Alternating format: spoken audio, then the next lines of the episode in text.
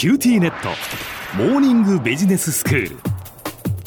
今日の講師は九州大学ビジネススクールでロジスティクス国際経営がご専門の星野博先生ですよろしくお願いしますはい、よろしくお願いします。先生今日はどういうお話でしょうか？はい、サプライチェーンの脆弱性というお話をさせていただきます。はいあの弱みですね。ええ原材料や部品の調達から製造、在庫、販売を経て顧客の手元に届くまでの流れのことをサプライチェーンと言いますけれども、はいそれをいかにこう効果的に効率的にするかということをですねサプライチェーンマネジメントって言い方します。これはこのモーニングビジネススクールでも何度かですねえー説明させていただいてます。はい。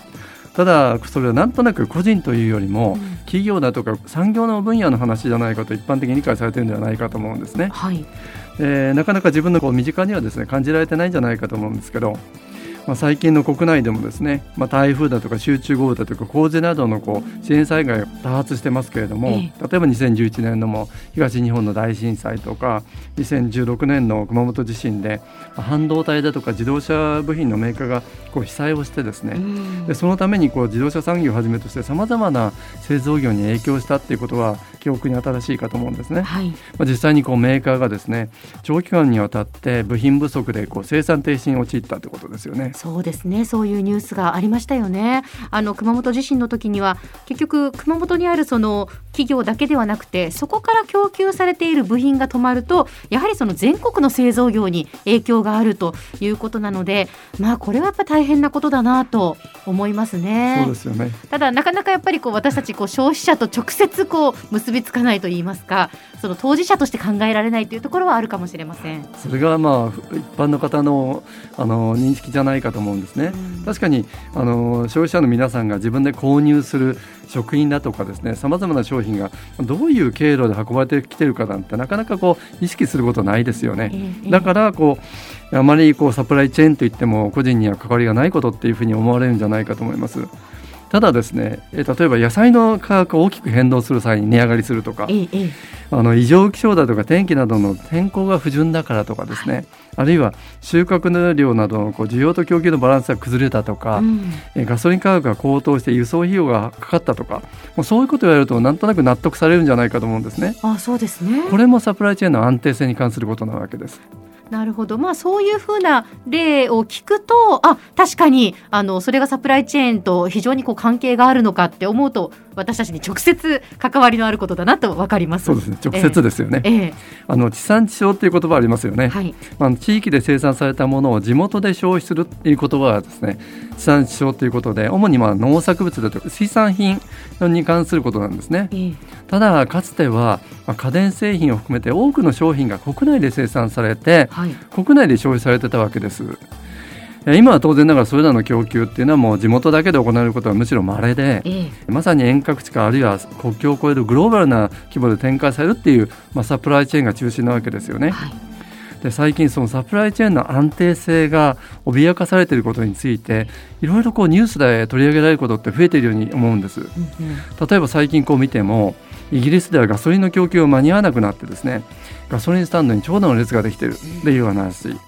あるいはアメリカからの原料の大豆の供給が間に合わなくなって日本のお豆腐の価格が値上がりしてるっていう話。あなるほど、はそうですね。でも確かにその大豆が供給不足になるとそれはやっぱお豆腐の値段は上がりますよね。で例えば先ほどのイギリスのケースですけれども、うん。BBC の報道によると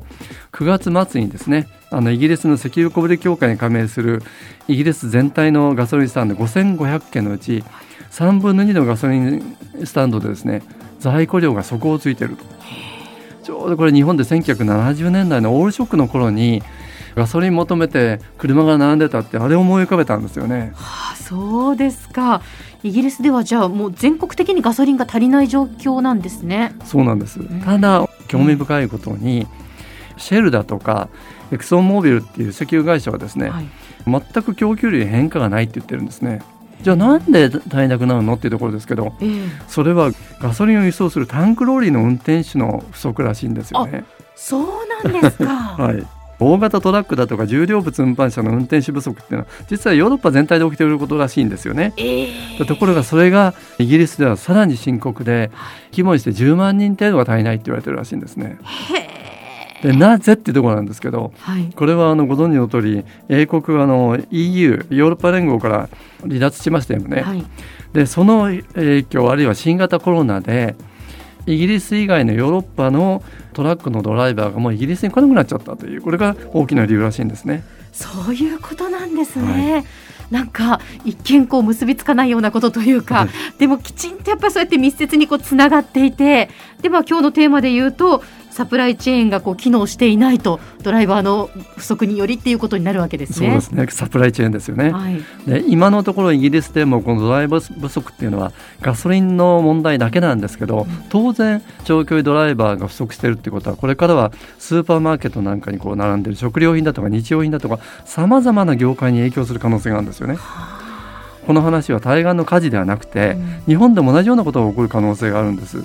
なぜかというとトラックドライバーが恒常的に足りないのは日本も同じなんですよね。なるほど、はい、じゃあ日本でもやっぱり物はあるけれども運べないっていう状況が起きる可能性があるっていうことなんですね。そういうことです。あの以前からこの番組でも国内のトラックドライバーの高齢化だとか過重労働から労働力不足っていうのが進行してるっていう話をしてでさらにコロナ禍でこう通販で購入される方多いと思うんですけどこの e コマースが右肩上がりでこう増えていくんですね。それにとてもついていけないっていうことこれ起きてるんですよね。で今の、まあ、瞬間的に見るとこの中で雇用問題が出てきたんでトラックドライバーって今は充足している段階なんですけど、えそこに2024年問題って言われる問題があるんですね。これ2024年に法改正がされてトラックドライバーの時間外労働っていうのが規制されるんです。はい、そうするともう一人のドライバーが長距離を走れなくなるっていうことなんですね。そうなると今イギリスで起きていると同じようなことが起こる可能性もあるってことです。では先生今日のまとめをお願いいたしますはいあの原材料や部品の調達から製造在庫販売を経て顧客の元に届くまでの全体の流れをサプライチェーンっていうんですけれどもこの安定性を阻害するのはこう支援災害だとかいう問題ではなくてこのドライバー不足、まあ、こんなこともいろんなところにですね影響するというそのサプライチェーンの脆弱性についてお話をしました。で明日はもう一つ別のニュースを取り上げながらサプライチェーンの脆弱性についてもっと深刻な話をさせていただきます。今日の講師は九州大学ビジネススクールでロジスティクス国際経営がご専門の星野博先生でした。どうもありがとうございました。どうもありがとうございました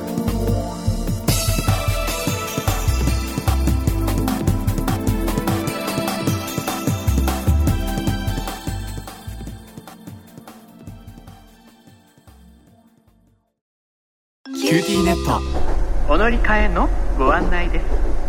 毎月のスマホ代が高いと思われているお客様